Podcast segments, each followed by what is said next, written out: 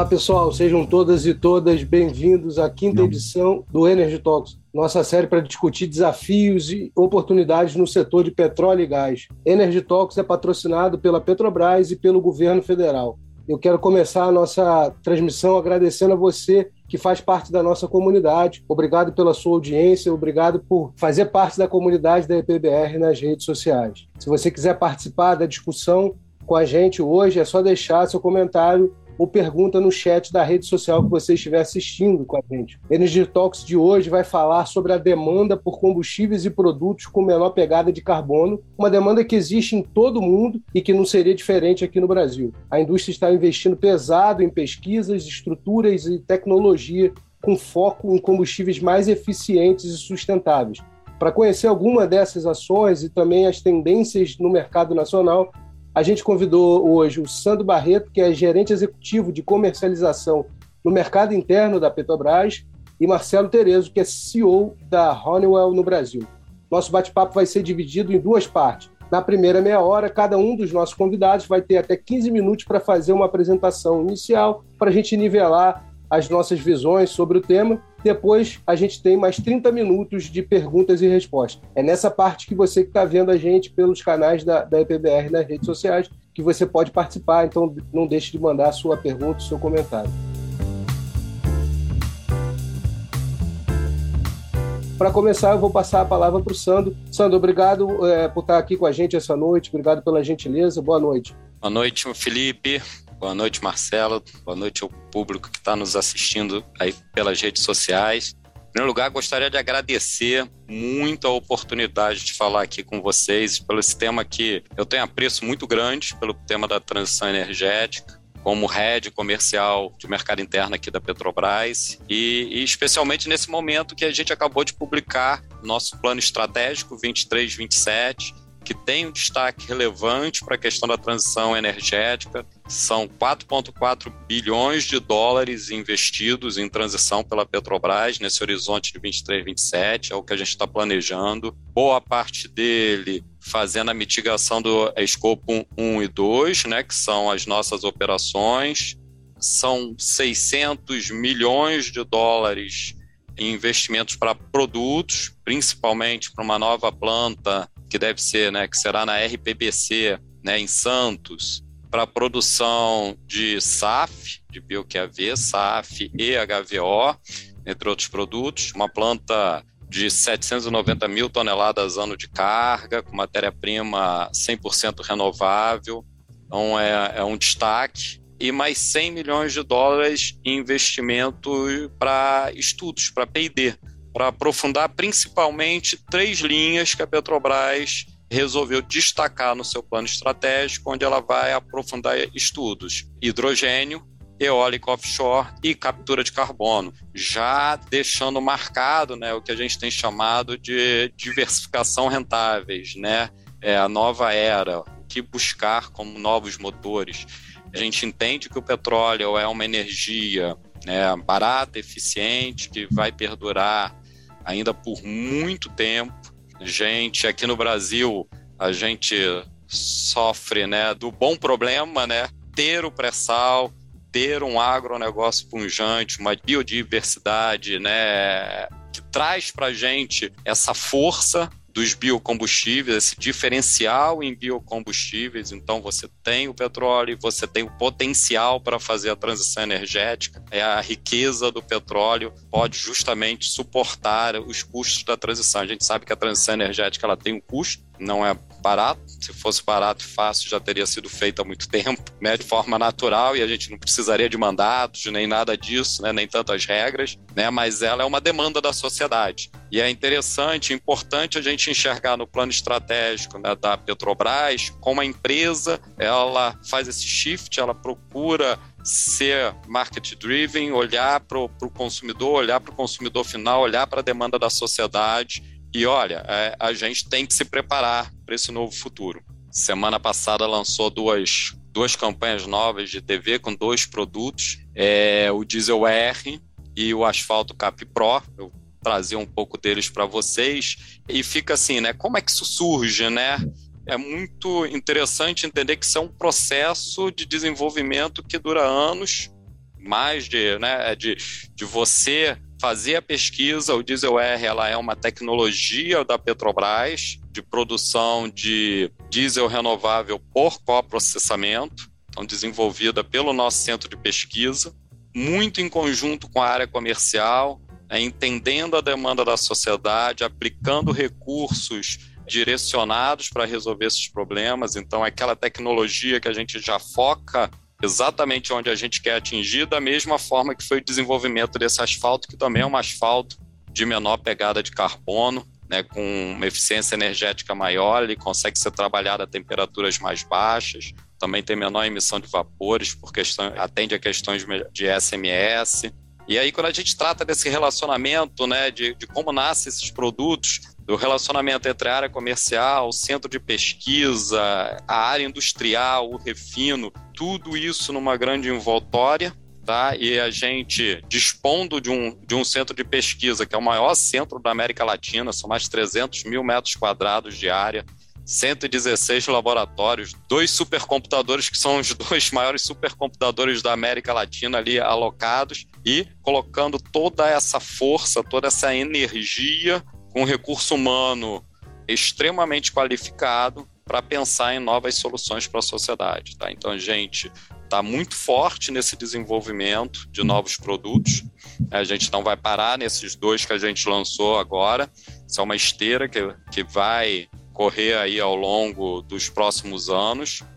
Vamos ter mais lançamentos em 2023 o coprocessamento, né, o diesel R, ele é um produto onde a gente coprocessa matéria-prima vegetal, óleo vegetal, junto com diesel, a gente hidrotrata os dois juntos, e no final do processo desse hidrotratamento, o que você tem é o que é chamado normalmente lá fora né, de HVO, diesel verde, já misturado no diesel como a gente tem colocado na carga 5% em volume de óleo vegetal, a gente no final tem um diesel, um diesel, que a gente chama justamente de diesel R, R de renovável, né? Com parcela renovável, que ele sai com 5% de HVO contido dentro daquele diesel. Uma entrega já da refinaria, né, que pode ser, obviamente, adicionado, né, tem que ser adicionado aí o biodiesel previsto no mandato, mas você consegue atingir teores maiores, fazer entregas para empresas que têm é, disposição, que desejam descarbonizar seu escopo 1 e 2, assim como a Petrobras, que tem metas de descarbonização, querem um volume maior de descarbonização em motores de ciclo diesel e preferem utilizar um produto como a HVO, que é um produto drop-in, que é, quimicamente né, ele é idêntico ao diesel então ele, é, ele permite né, um, um percentuais maiores é, sem nenhum problema em relação aos motores. A performance fica idêntica ao uso do diesel. Então é, é bastante interessante esse produto. Da mesma forma como eu comentei é, do asfalto, que ele pode ser trabalhado em temperaturas mais baixas, permite a colocação é, de material reciclado. Então ele traz ali a capacidade de você fazer realmente um produto diferenciado para a sociedade, tá? A gente vai avançar, como eu disse, no desenvolvimento desses produtos, né? O coprocessado que hoje a gente está fazendo na Repar. A ideia é que a gente comece já a produção desse, dele na RPBC ano que vem, em 2028 a gente na própria RPBC tem essa planta dedicada. Já a gente já fez testes com BioQAV, então a Petrobras já está é, já tem a tecnologia para fazer o bioQAV por coprocessamento. É uma coisa que a gente já está olhando a possibilidade de iniciar né, a produção de bioQAV por coprocessamento em alguma refinaria nossa aqui é, na região do Sudeste e olhando outras oportunidades. Como eu falei, o agro ele é, ele é forte, né? E o grande diferencial que a gente enxerga é, nesse momento, né, e, e olhando o cenário futuro, onde o mundo inteiro corre para isso, é você conseguir trabalhar com os insumos mais baratos, né?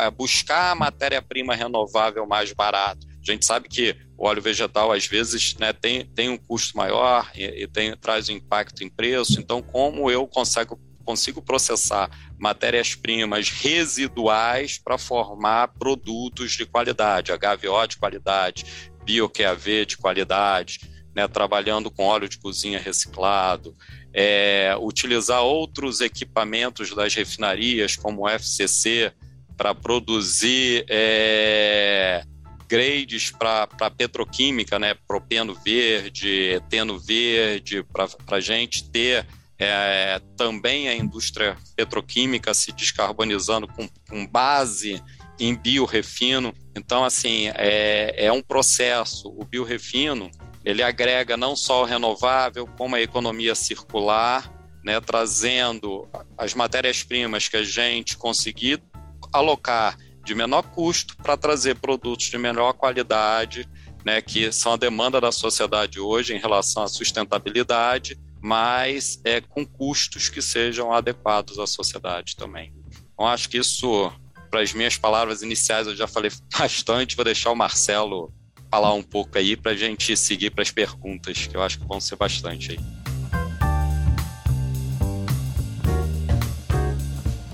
Marcelo Santos tocou num ponto que é fundamental em toda essa discussão. Esse é um movimento que a sociedade está exigindo e que não tem volta, né? Isso, esse é um caminho que tem que ser trilhado. Não, é, pode ser mais rápido, mais devagar, pode ser para um lado, para o outro, mas que ele vai ter que ser trilhado, ele vai, né? Boa noite, Marcelo. Obrigado pela gentileza de estar aqui com a gente. Boa noite, boa noite, Felipe, boa noite, Sandro, ouvintes da da IPBR através das redes. Não, esse caminho é, tem que ser trilhado e a gente tem observado que essa demanda da sociedade ela é, suplanta governos, é, crises econômicas, é, situações de guerra, uma série de situações que a gente já pensou que essas coisas poderiam eventualmente mudar, mas não. A demanda persiste e ela veio realmente para ficar. Deixa eu me apresentar e apresentar a Honeywell aqui. Honeywell, como não sei se todos os ouvintes eh, conhecem, é uma empresa eh, de, de portfólio muito amplo, né? A gente trabalha, é, é um conglomerado, então a gente trabalha com setores aí de aeroespacial, com turbinas, aviônicos, sistemas de controle, automação e controle, soluções para distribuição e varejo, automação predial, soluções de software analytics, uh, produtos químicos avançados. É um, é um conglomerado de atuação bem amplo, né? E muito forte, muito presente na área de óleo e gás, em que a gente uh, fornece tecnologia. Né? Nós somos um provedor de tecnologia, eu diria que mais de 60% da gasolina refinada no planeta hoje faz, é refinada através de tecnologias uh, uh, da Honeywell.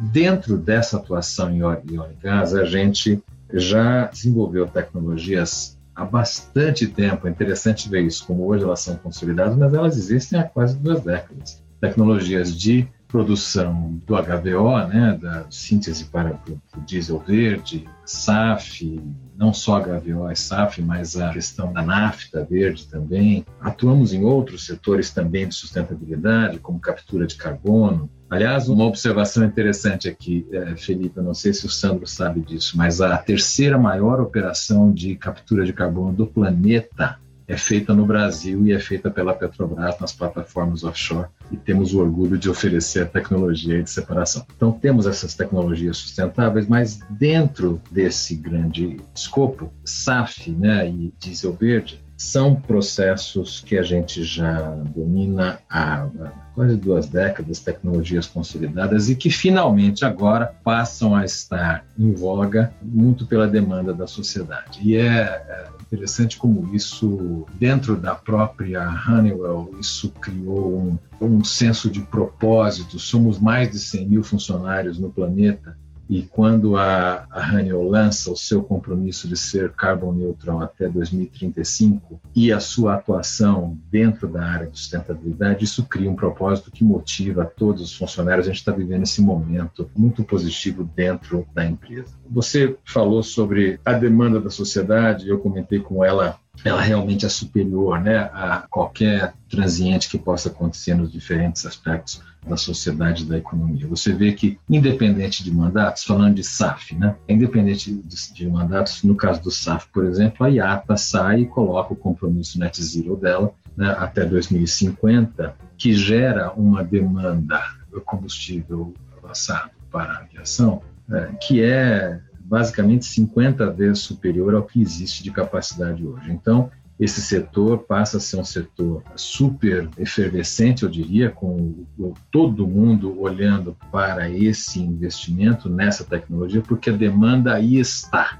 Quando se viu uma situação como essa, em que mandatos, tanto de governos como de associações, pré-determinam uma demanda que se coloca como praticamente garantida. Né? Essa atuação do IATA conta em todos os esforços da aviação 65% aí vai vir através da adoção do SAF. Né? Quando você vê o investimento necessário para a produção do SAF ao redor do planeta, e nós, como fornecedores de tecnologia com atuação global, a gente observa esses movimentos no mundo inteiro e observa onde é que esses investimentos vingam, onde é que eles não vingam. E mais e mais está claro, como disse o Sandro, que para a equação econômica, a questão da disponibilidade de biomassa é o item fundamental. O fator crítico de sucesso para a produção do SAF é a questão da disponibilidade da biomassa. A Europa tem mandatos super avançados, mas não tem a disponibilidade de biomassa para a produção local. E quais as regiões do planeta que têm isso? É América Latina. Outras regiões similares, Southeast Asia, com alguma capacidade, Indonésia, isso, aquilo, mas a América Latina dispõe de longe como a grande região capaz de produzir a quantidade de SAF demandada, é, que a gente vislumbra aí de 2025 até 2050. Né? As tecnologias para a produção de SAF hoje são muito variadas. A gente já tem, além da produção a partir de ácidos graxos, né, de óleos como de soja, palma, macaúba, estuda-se até óleo de agave, uh, óleo de cozinha reciclável, as gorduras animais, mas agora também tecnologias para uso de resíduos celulósicos, né, de celulose, a questão também já disponibilizada pela Haniel do SAF a partir do álcool, né, que para o Brasil tem um potencial gigante, dada a disponibilidade do programa de álcool no Brasil. E essas, então, tecnologias colocam o Brasil, e a gente escuta isso no meio, até alguns investidores brincando que o Brasil deve ser a Arábia Saudita do SAF e a América Latina deve ser a OPEP dos combustíveis renováveis, né? Porque realmente a questão da disponibilidade é incomparável. Aí pode surgir sempre aquela discussão, né? E eu já vi muito as contas, né? O pessoal faz conta, não, mas escuta, para abastecer uma refinaria de 100 mil toneladas, eu vou precisar de uma produção tal, que eu já uso a produção toda que existe no Brasil disso e daquilo, e isso vai fazer com que os preços subam demais, esse negócio vai ficar inviável. Existe toda uma, né, tem a área dos naysayers e tem também outras contas que são igualmente impressionantes pelo outro lado, né? Você vê, por exemplo, que o Brasil só em terras degradadas ele tem perto de 200 milhões de hectares, de acordo com o levantamento do Embrapa, né? Quando você usa, aplica aí regras de produtividade básica agrícola para áreas degradadas e transforma isso em produção de óleo, transforma isso no que seria para abastecer usinas, isso daria para abastecer praticamente 1.600 refinarias desse tamanho. Ou seja, daria para abastecer o planeta. Então, assim, sim, a transição energética vai requerer um montante de investimento alto, vai requerer uma transformação do setor agrícola, um tremendo potencial para o Brasil. Não vai ser uma transformação rápida nem fácil, mas ela é absolutamente é, viável. Né? E nesse movimento, o que me entusiasma, é, é, justamente como brasileiro, é esta, a, a, este potencial, tanto na questão do SAF para uso local, né, é, realmente de assumir uma liderança regional em termos de, de transição energética, como a de posicionamento do país como o provedor de energia renovável para o planeta. Eu acho que são duas frentes é, diferentes aí que a gente tem que conseguir olhar com esse discernimento uma frente em termos regulatórios para acelerar a adoção do SAF eh, no Brasil e uma outra frente em termos de incentivos para fazer com que esses investimentos, que muitos já estudam na região, se materializem o mais rápido possível dentro do Brasil. Aí já não é uma questão de, de mandatos e tal, mas é uma questão mais de política industrial para atrair investimentos de uma indústria nova que surge. Eu sempre tenho dito que sustentabilidade é um, me parece um novo setor da economia. Existe uma indústria nova surgindo é, que demanda não só a questão tão falada dos aspectos regulatórios e mandatos, mas demanda também uma atenção no sentido de, de incentivos para atração de investimentos, para materialização dessa que pode ser a indústria que coloca o país. Se você, você pensa o Brasil sempre tão comentado por ser aquela potência agrícola, mas que é uma potência agrícola exportadora de commodities e produtos de baixo valor agregado. Né? Quando você eh, coloca toda essa equação do SAF em cima desse potencial, ele deixa de ser um, um exportador de commodities de baixo valor agregado e passa a ser um, um exportador de um produto de altíssimo valor agregado. Veja a, a, o impacto que isso pode ter sobre a geração de divisas é, para o país. Né? Então, nós, como é, provedores de tecnologia, estamos animados com o momento pelo qual passa o planeta, mas especialmente animados pelo potencial aqui do Brasil.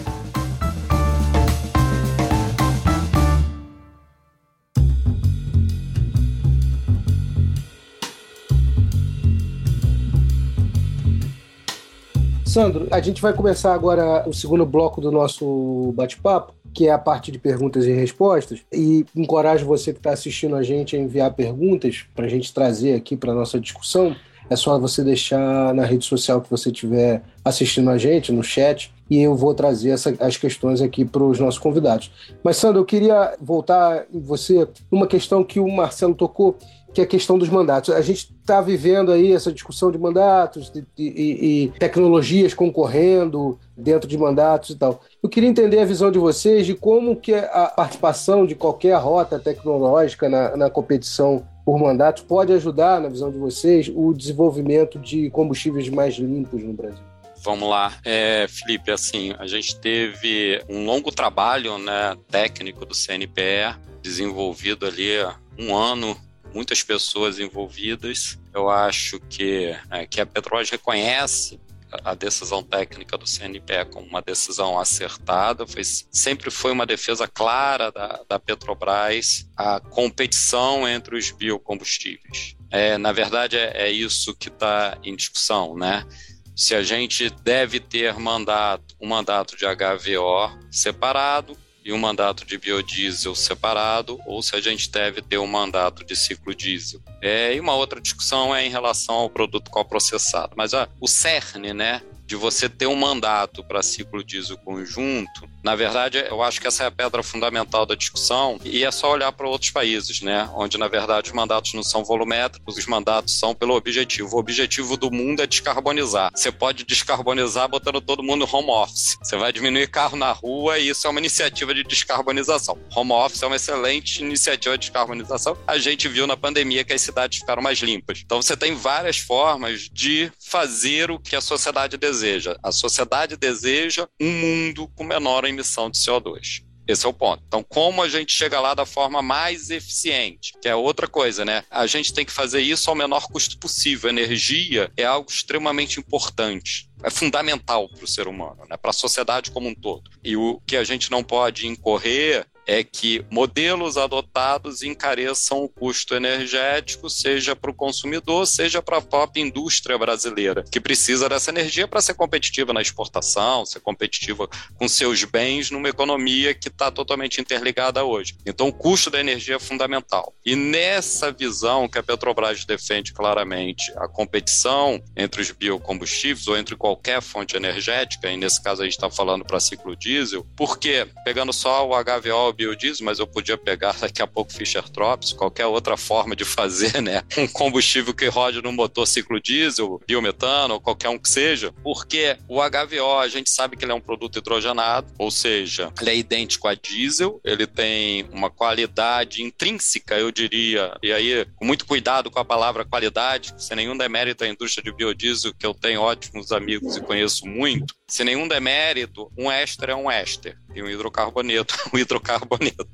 Eles têm diferenças químicas de origem e por isso o HVO é um produto drop-in e o éster não é um produto drop-in, o biodiesel não é um produto drop-in e aí também não vou entrar em discussão qual é o percentual adequado, mas assim, ele não é drop-in. Pronto, você não consegue botar um motor 100% e garantir que ele vá rodar infinitamente ali sem perda de eficiência ou sem problemas mais na frente. Então, essa questão da qualidade qualidade da HVO. E, por outro lado, o biodiesel é uma tecnologia de 1939, consolidada, barata. O, o Marcelo falou ali que ele tem a tecnologia de HVO há 20 anos e ela demorou para engrenar porque precisava de uma demanda para pagar o custo, né? Porque fazer uma hidrogenação é um processo caro, né? Para fazer a hidrogenação, você precisa fazer um UGH, você precisa de geração de hidrogênio atrás. Então, ele é um processo que tem um fit muito bom com refino por causa disso, porque é um processo que a gente domina muito bem, né? Todo acabamento de produto de refino é um hidrotratamento, então a gente já tem isso nas refinarias, mas ele é um processo que requer um custo maior, principalmente um capex maior. A concorrência entre os dois faz o quê? Com que o biodiesel fique sempre buscando melhorar sua qualidade e o HVO a eficiência em custo para que aquela franja de competição seja mais eficiente possível. O biodiesel quer o percentual cada vez maior, gostaria de ter um percentual cada vez maior do mandato por qualidade e o HVO um percentual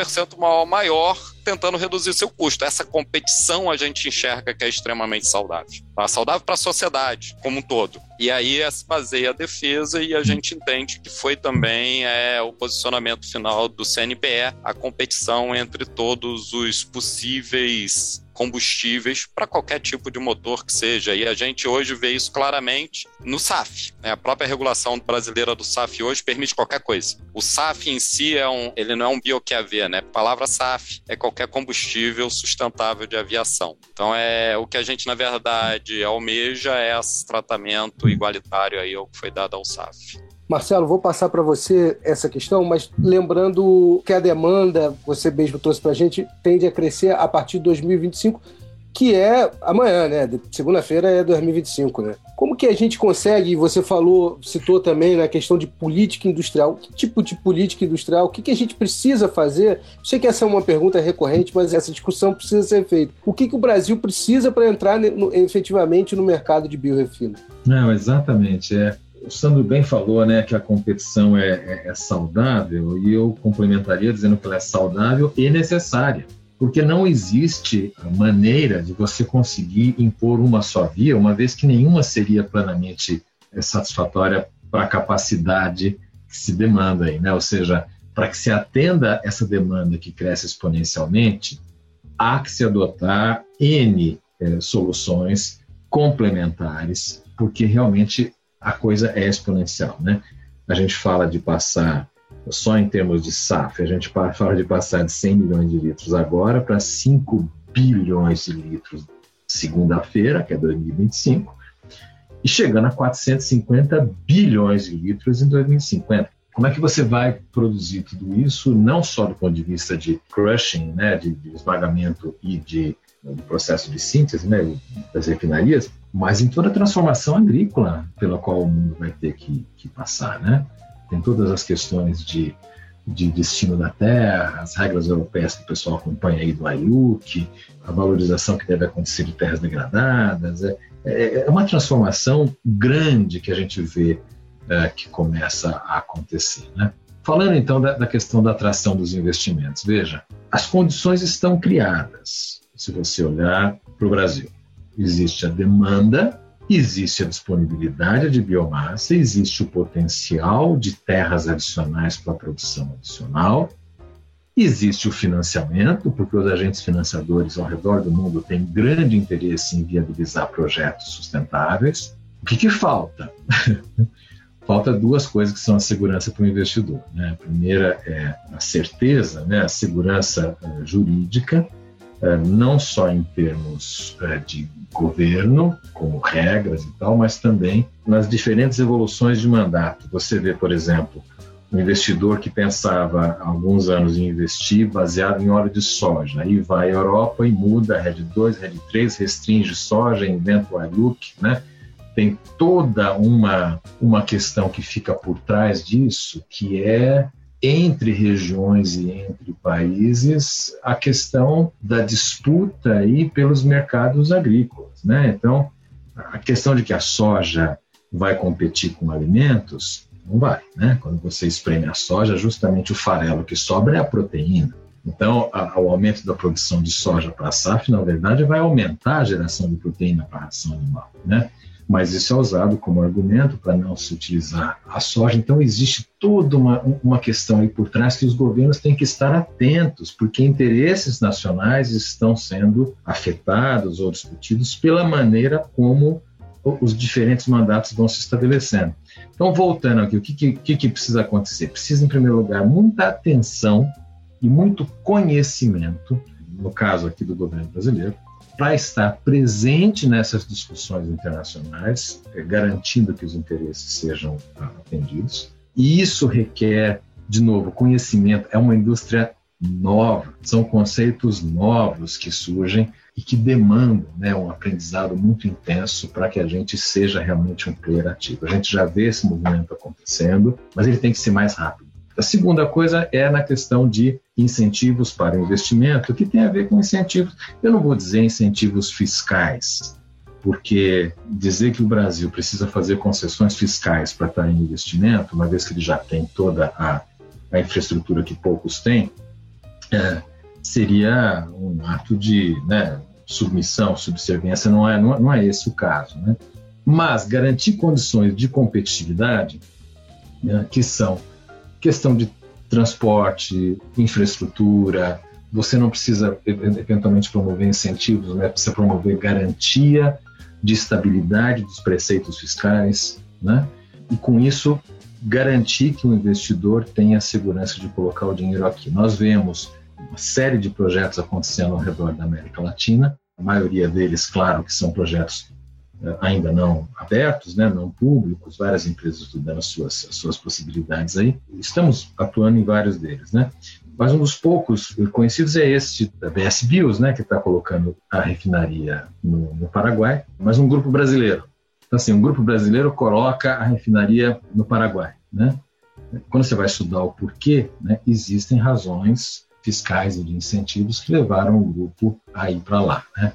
Eu acho que a gente tem que olhar essas razões, fazer o dever de casa e falar: escuta, o que, que seria necessário para, em vez disso estar ali, isso estar do lado de cá? Esse exercício tem que ser feito. Fazemos isso muito bem, o país já fez. Se você olhar a pujança que os nossos setores automotivo, o próprio setor de óleo e gás, o setor de construção civil, tanto que nós fizemos com o país para garantir uma pujança industrial uh, no Brasil, é se fazer o mesmo agora para esse setor novo que surge, que é o setor da sustentabilidade, indústria. Lembrando que fazer diagnóstico não é um problema para o Brasil, né? Nosso problema é outro. Diagnóstico a gente sempre fez bem, né? Sandro, passando para você uma questão que vem aqui pela internet. Vocês enxergam a Petrobras no futuro transformando as plantas de refino hoje em projetos de biorefino? É possível pensar nisso? Felipe, assim, eu acho que a, a transição ela, ela, é um processo que não, não se dará de forma rápida, né? A gente sabe que é um processo, como eu falei logo na primeira frase, né? O petróleo vai continuar sendo a base energética do mundo e quando a gente olha qualquer cenário, o petróleo está lá. Ele, ele para de crescer com a mesma velocidade, as outras energias crescem. E quando você olha em transição energética, na verdade, é, não, não é matar a emissão de CO2, mas reduzir com referência a uma data no passado, né? Não quer zerar. Então, assim, é, acho que dentro desse cenário, a gente começa com coprocessamento, que nada mais é do que você pegar né, um, alguns equipamentos que você já hoje você já tem folga, né, porque, por exemplo, eu fazer um hidrotratamento de óleo vegetal, eu tenho que ter uma folga na unidade de hidrotratamento e eu tenho que ter folga de hidrogênio né? Porque também não faz sentido eu, eu diminuir a produção de diesel, senão o Brasil passa a ser mais importador de diesel ainda. Então tem que manter a produção de diesel, usar essa folga para produzir um diesel renovável e aumentar aí a produção total do país. É, e aí você encontra folga em FCC, e aí você vai buscando essas outras unidades, você vai fazendo produtos para a sociedade, que vai se acostumando também com isso, né? Isso daí começa a ganhar escala e você tem essa relação de desenvolver fornecedores que, né? O Marcelo falou, olha, a gente tem, se a gente quiser ter aqui, a gente tem capacidade de ter uma produção agrícola para sustentar biorefino? Sim, hoje não. Se eu resolvesse hoje fazer tudo, não ia ter. Hoje não ia ter soja nem para altos mandatos. Se fosse crescer o mandato aí radicalmente, ou botar um mandato de SAF tudo junto, você ia faltar óleo vegetal, a gente sabe disso. Esse desenvolvimento do fornecedor da matéria-prima também é gradual e ele também precisa de segurança para começar a investir e aí, pegando só um gancho que o Marcelo falou, se a gente está ali na soja e tem outros grãos, outras outras matérias-primas que podem ser trabalhadas e trazidas para o Brasil, né, que algumas empresas até chamam de special seeds, produzem mais óleo do que, do que farelo, né? Hoje o mundo já tem um outro problema a resolver, né? Se eu fizer todo o SAF com óleo vegetal, eu não vou ter, eu vou ter mais ração animal do que demanda mundial de ração.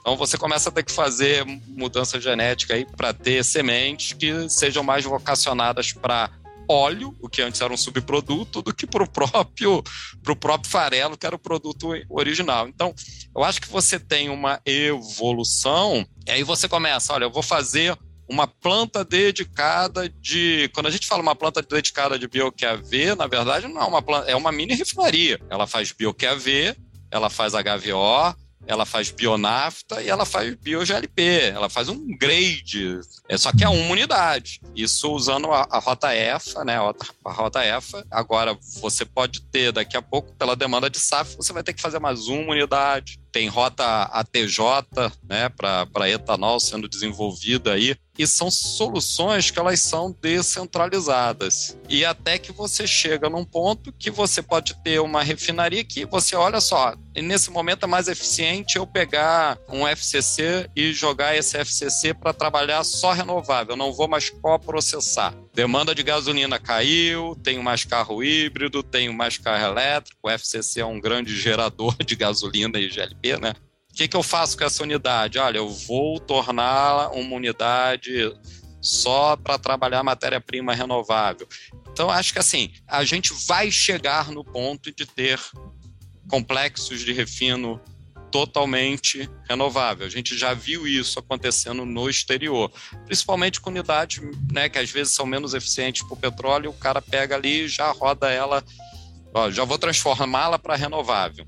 A gente já viu isso acontecendo lá fora, na Europa e nos Estados Unidos. No Brasil, eu acho que a gente pode enxergar isso, mas bem mais para frente. Acho que o cenário primeiro é você ir evoluindo nos coprocessamentos, nessas unidades dedicadas, é, a depender da evolução do próprio mercado de combustível, você virar algumas unidades exclusivamente para processar carga vegetal, um hidrotratamento, um FCC, e aí, sim, em algum momento, você pegar uma unidade única para virar, eu acho que é um cenário onde você, você já tem um, uma demanda de petróleo muito menor, entendendo que petróleo ele continua forte para a produção de outros né, produtos que não vão ser queimados. Isso só gera CO2 se você queima, né? Então, na verdade, o desafio é você utilizar o petróleo para destinos cada vez mais nobres é um bem bastante importante para o mundo e especialmente para o Brasil, que tem aqui o pré-sal para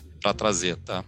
Se você olhar, Sandro, eu acho que a gente precisa também ganhar escala. Todas essas tecnologias precisam ganhar escala para dar tempo também da gente preparar a sociedade para isso, é né? Isso. A gente vê o exemplo aí da greve dos caminhoneiros, dos coletes amarelos. A sociedade precisa ser preparada para essa mudança também, né? Cheguei a comentar isso em um dos intervalos, né, da minha fala, que assim, a energia a gente tem que ter cuidado, né? Ela é um bem que tem que estar tá economicamente acessível para a sociedade e não só para o consumidor que faz a greve.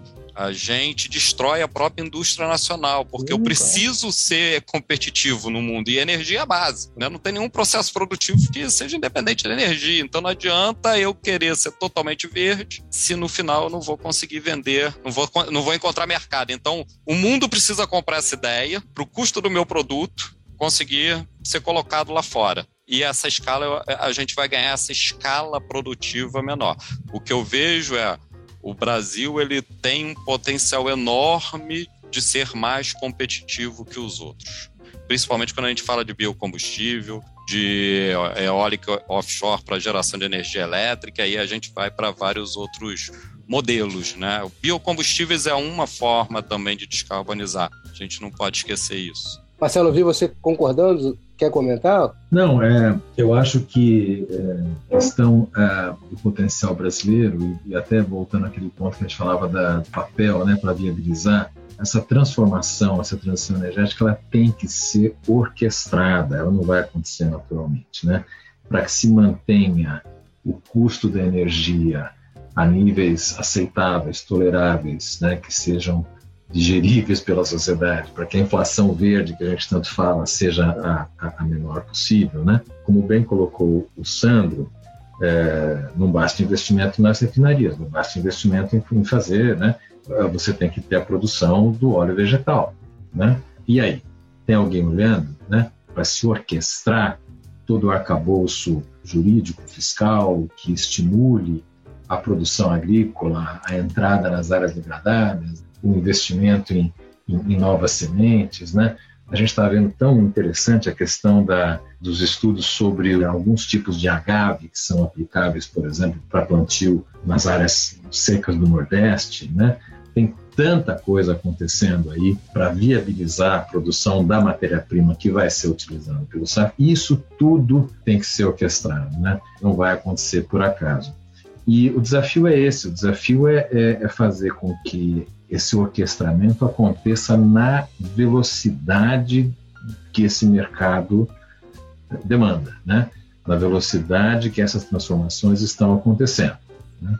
Quem não agir na velocidade vai ficar para trás. Nós podemos ter o melhor potencial do planeta, mas se a gente não for rápido, nós vamos ficar para trás.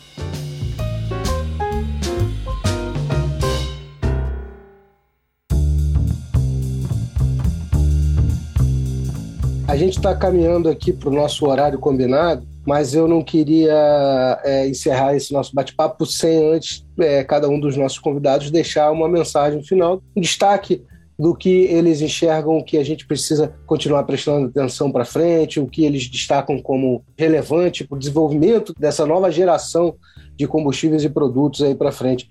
É, Marcelo, a gente pode começar com você? Sim, claro. Não, eu acho que estamos passando por um momento uh, realmente histórico, né? Uma geração que está assistindo aí a transição energética. O Sandro bem colocou que o petróleo vai ser ainda necessário por muitos anos, mas de certa maneira a gente está enxergando o fim da era do petróleo como fonte de energia, né? Esse fim talvez dure ainda algumas décadas, mas ele um dia vai ser lembrado que começou agora aqui, né?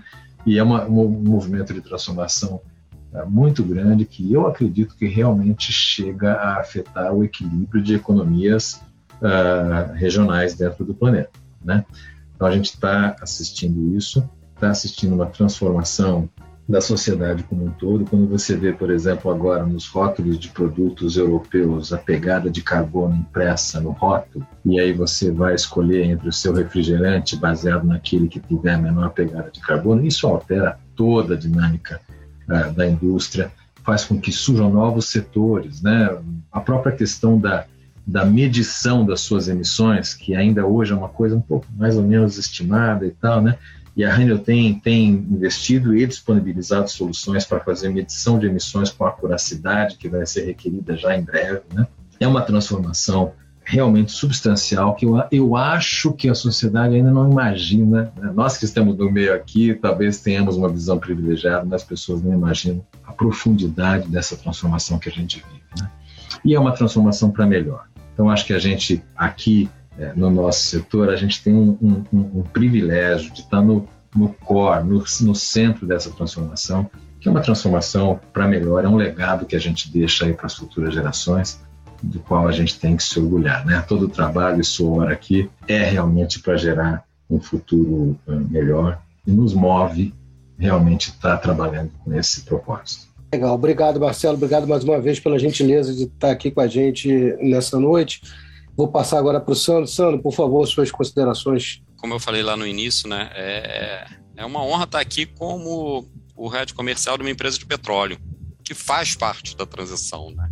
E que a gente vê que está ativa, está trabalhando para que essa transição ocorra de forma sustentável economicamente, que traga benefícios para a sociedade. A gente está com muita atenção, é, sim, na regulação, tem investimentos pesados para serem feitos e, e o que a gente entende é a regulação ela direciona para onde esses investimentos vão. Então é muito importante que a gente não tire os olhos disso, para que a regulação ela, ela venha de forma bem focada no que é melhor e de menor custo para a sociedade. E, por outro lado, é muito importante que todos os setores como o Marcelo falou, né, da, da, questão da orquestração, que essa orquestração ocorra. E são várias frentes. A Petrobras, por exemplo, ela na planta da, do Paraná, a gente está certificando.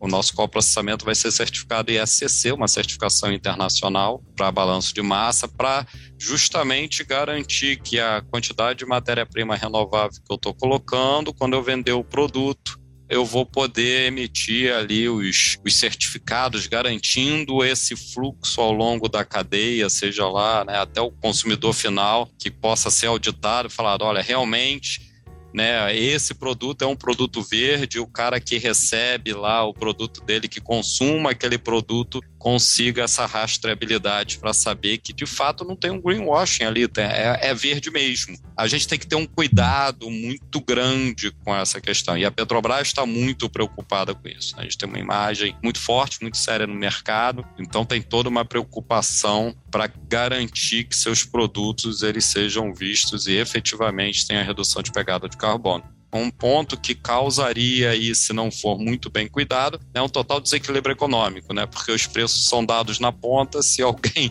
fala que faz ou não está fazendo, você tem uma, uma relação de custos totalmente desalinhada. Então, acho que essa é uma outra preocupação que a gente tem, garantir que toda essa cadeia esteja certificada, esteja preocupada com isso, desde a produção lá da matéria-prima renovável, seja de economia circular ou vegetal, até produto que está na gôndola ali, garantindo que a sociedade está realmente consumindo o que deseja. Obrigado, Sandro, também mais uma vez pela gentileza de estar aqui com a gente. Vou pegar um, um trechinho da, da, sua fala final. Não vai ter transição sem a indústria de óleo. Isso não é viável. É bom a gente sempre deixar isso claro nas discussões, porque não tem como isso acontecer, né? Então, eu queria mais uma vez agradecer a gentileza dos nossos convidados de estarem aqui com a gente hoje é, agradecer você que assistiu a gente pelas redes sociais da PBR. Obrigado pela sua audiência. Até a próxima. Energy Talks volta em 2023. Energy Talks é uma série produzida pela agência PBR, patrocinada pela Petrobras e pelo governo federal. Até lá, gente.